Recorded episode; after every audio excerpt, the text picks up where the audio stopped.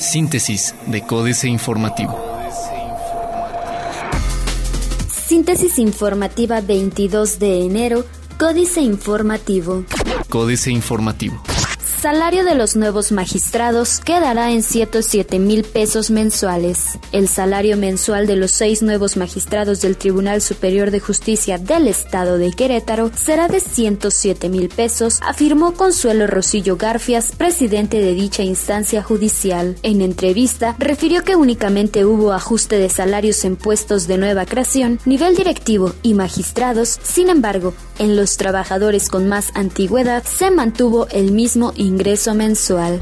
Comerciantes establecidos del centro histórico piden más firmeza contra el ambulantaje. Comerciantes establecidos en el centro histórico se manifestaron inconformes ante la inseguridad y los elevados índices de ambulantaje dentro de la delegación. En este sentido, aseguraron que hay mucha desorganización en el tema de comercio ambulante y que, además, no hay respuesta de las autoridades cuando se emite un reporte a las líneas de emergencia. Durante una reunión sostenida entre los comerciantes establecidos en el primer cuadro de la ciudad y José Alarco Neve, secretario técnico del municipio de Querétaro, con motivo de la presentación del Plan Municipal de Desarrollo, se denunciaron tanto los problemas de inseguridad que aquejan a la delegación centro histórico como el comercio ambulante no regulado. Secretaría de Turismo de Querétaro firma convenio con el gobierno de Galicia. En el marco de la gira que realizaron en España diversas autoridades queretanas, representantes de la Secretaría de Turismo visitaron la sede de la Administración Turística Gallega en Santiago de Compostela. Una vez ahí, los representantes de la Secretaría se reunieron con la directora de dicha institución, quien señaló que para la dependencia que encabeza es muy importante la colaboración con el Estado de Querétaro en materia de turismo. Querétaro tendrá nueve jueces para realizar juicios orales. El Estado de Querétaro contará con nueve jueces en el arranque de la implementación del nuevo sistema de justicia penal acusatorio, informó Consuelo Rosillo Garfias, presidenta del Tribunal Superior de Justicia. AM. Viven empresas peor turbulencia económica. Solicitan detener a vendedores ambulantes. Diario de Querétaro. Más fuerza automotriz, dice Francisco Domínguez Servién. Dólar pone en jaque a industriales. Cuarto de guerra. Honor. Como una distinción a las aportaciones que hizo para la reforma política del Distrito Federal, trabajando junto a su coordinador César Camacho, el diputado federal queretano Braulio Guerra Urbiola podría ser electo para el órgano constituyente de la Ciudad de México. Marcos se inspira en la movilidad de Madrid. Mosquito. Lombrices atacan principalmente a niños y embarazadas. No hay seguridad por las noches en centro histórico. Presentan plan municipal de desarrollo a comerciantes. Exigen comerciantes establecidos del centro ordenen a artesanos indígenas. Más de 90 toneladas de materiales que estorbaban fueron retirados. Plaza de Armas. Impulsa el Marqués Desarrollo Estratégico con Empresas. Nombran a sustituto de funcionario inhabilitado. Nombraron los integrantes del Congreso a Juan Carlos Espinosa Larracoechea como nuevo titular de la Dirección de Servicios Administrativos en la 58 legislatura ante la salida de Carlos Rentería Rivera, quien fue sometido a una inhabilitación por 10 años de cualquier puesto público.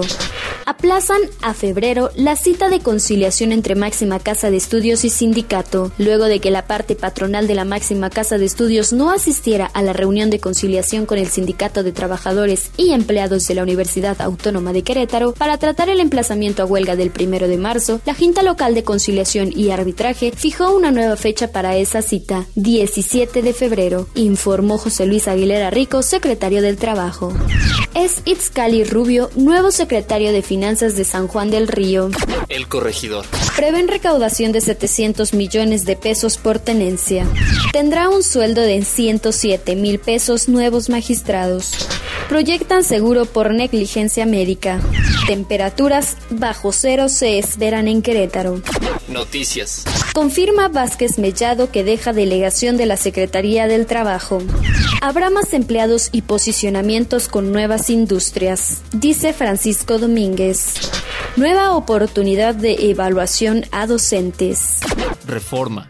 Pacta México Modernizar Tratado de Libre Comercio Europeo. México y la Asociación Europea de Libre Comercio pactaron modernizar su Tratado de Libre Comercio. Esta organización está integrada por Islandia, Liechtenstein, Noruega y Suiza, países que optaron por no ingresar a la Unión Europea. El acuerdo se dio en el marco del Foro Económico Mundial con la presencia del secretario de Economía Ildefonso Guajardo y la secretaria de Estado de Economía de la Confederación Federación Suiza, Gabriele Inerschen, así como la del presidente Enrique Peña Nieto. Pierden rentabilidad reservas petroleras. Buscan abrir empresas en un día. Sugieren para gas crear índice local. Para promover la inversión en gas natural, las autoridades del país deberán propiciar la creación de un mercado nacional de energético y de un indicador mexicano para su comercialización, propuso el Foro Económico Mundial. Con estas acciones se desligaría el mercado mexicano del estadounidense, de donde se utilizan las referencias para cotizar el energético como el Henry Hub del sur de Texas, utilizado para valorar la molécula. La jornada. Fondos internacionales apuestan contra el peso 19.05 por dólar. El valor del peso retrocedió este jueves a un nivel no visto antes. Por primera vez, fueron necesarios más de 19 pesos para comprar un dólar. Detrás de la depreciación de la moneda están la caída del precio del petróleo, el menor crecimiento de China, la segunda economía mundial, pero también una gran dosis de especulación. Después de la devaluación, el peso debería apreciarse, coinciden Videgaray y Carstens. Pese a una leve recuperación, no se observa el final de la baja de los precios del petróleo. México está en posición sólida para ser líder en América Latina, dice el Banco Mundial. No es la economía, Enrique Peña Nieto. El dólar rebasa los 19 pesos. La presión que enfrenta el peso ante el dólar es ajena al desempeño de la economía mexicana, afirmó el presidente Enrique Peña Nieto. Al término de su gira por la península arábiga, el mandatario explicó que la volatilidad en el mercado cambiario no es una situación privativa de nuestro país. El mensaje del presidente ocurrió durante la jornada en la que el dólar llegó a venderse en México en 19.05 pesos al público, mientras que el interbancario se cotizó en 18.75 pesos. México es líder en expansión, asegura la Comisión Económica para América Latina y el Caribe y el Banco Mundial. Peso mexicano retomará su valor real, dice Videgaray. Secretaría de Salud confirma 15 casos de Zika en México. Internacional. Entérese qué hizo Moody's con la calificación de las mineras de América Latina. Ministro de Hacienda de Brasil revelará plan de estímulo el 28 de enero. Ligan a Vladimir Putin con asesinato de ex espía ruso. Costa Rica establece política nacional de compras públicas sustentables. Otros medios. El fallo en la batería de los iPhone que está alertando a los usuarios. Facebook estrena función para seguir deportes en tiempo real. Rusia invita al país a centro tecnológico Excelsior. México será invitado a participar en el Centro Nacional de Informatización de la Corporación Estatal Rusa Rostec, el cual tiene como uno de sus principales propósitos desarrollar los sistemas y aplicaciones de mayor importancia para órganos de poder y grandes corporaciones con la participación estatal. Intuosart, una tableta pro para todo tipo de usuario. Financieras.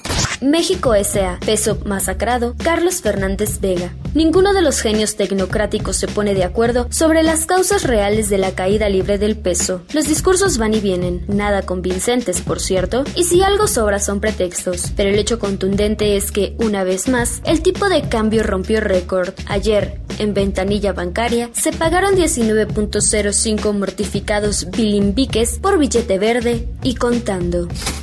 Economía moral al rescate de la justicia y la igualdad, último gran libro de Gerald Cohen. El año anterior al de su muerte, el brillante filósofo de izquierda Gerald Alan Cohen, 1941-2009, publicó su quizás más importante libro, Al rescate de la justicia y la igualdad, comparable en importancia solo con su Karl Marx Theory of History Defense. Del segundo libro, hay versión en español del siglo XXI de España, 1986. Del primero, el Colegio de Puebla tiene muy avanzada la edición en español.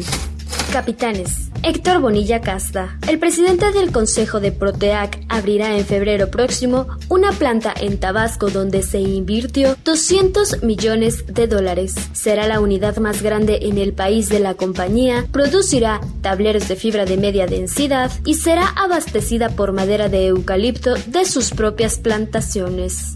Políticas. Crudo mercado. Jaque mate, Sergio Sarmiento. Al final los mercados siempre tienen su revancha, solo que cuando llega lo hace con mayor fuerza. La Organización de Países Exportadores de Petróleo fue durante años el principal ejemplo de que un cártel podía romper las reglas de un mercado. La OPEP estableció topes de producción y manipuló precios para convertir al petróleo crudo, un commodity, en un producto de alto precio. Un libro sobre la cama. Carmen Aristegui. Las autoridades mexicanas han dicho que el pasado 6 de octubre, cuatro días después del encuentro con Kate del Castillo y Sean Penn, el Chapo Guzmán logró huir de un operativo de la Marina realizado en el Triángulo Dorado de la Sierra Madre Occidental. En el lugar donde se refugiaba el célebre Joaquín Guzmán Loera, la Marina Armada de México encontró, según video difundido, afiches personales, una decena de camisas marcas Barabás, una computadora laptop HP modelo i7 y un libro encima de una de las camas en la que, presuntamente, dormía el criminal. El nombre de la cosa, Juan Villoro. ¿Qué hay en un nombre? preguntó Shakespeare. El miércoles 20 de enero de 2016 pasará a la historia como el día en que el Distrito Federal se convirtió en Ciudad de México. El cambio de nomenclatura modifica el objeto que define. Borges se ocupó de este enigma en su poema El Golem. Sí, como afirma el griego en el cratilo, el nombre es arquetipo de la cosa. En las letras de rosa está la rosa y todo el Nilo en la palabra Nilo. Astillero, política con Z, Julio Hernández López. Hoy, Humberto Moreira Valdés podrá rendir su primera declaración judicial en España, luego de su sorpresiva detención que ha puesto en aprietos al sistema político mexicano. Al mismo tiempo, es posible que se conozcan más detalles del expediente criminal armado en contra de quien fue gobernador de Coahuila, entidad a la que dejó con una desorbitada deuda y presidente del Comité Nacional Priista hasta dos semanas antes de que Enrique Peña Nieto fuera declarado candidato oficial a la presidencia de la República. Síntesis de Códice Informativo.